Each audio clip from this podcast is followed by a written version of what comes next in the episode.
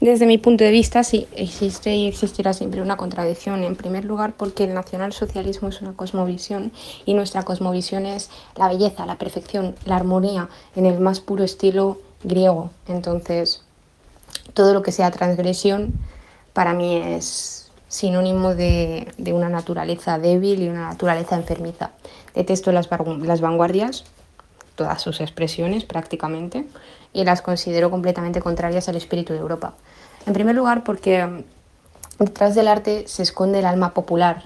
El alma popular sana crea paisajes bellos, crea armonía, crea escenas idílicas.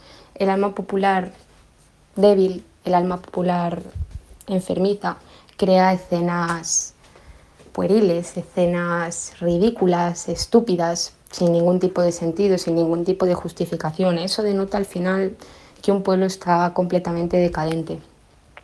Hay excepciones, eh, también se tiene que tener muy en cuenta, en mi opinión, la técnica, el esfuerzo, la capacidad, porque para mí la vida al final es, es una lucha constante de los fuertes contra los débiles y la fortaleza de aquel que es capaz, que es superior en algo, destacará siempre sobre el débil.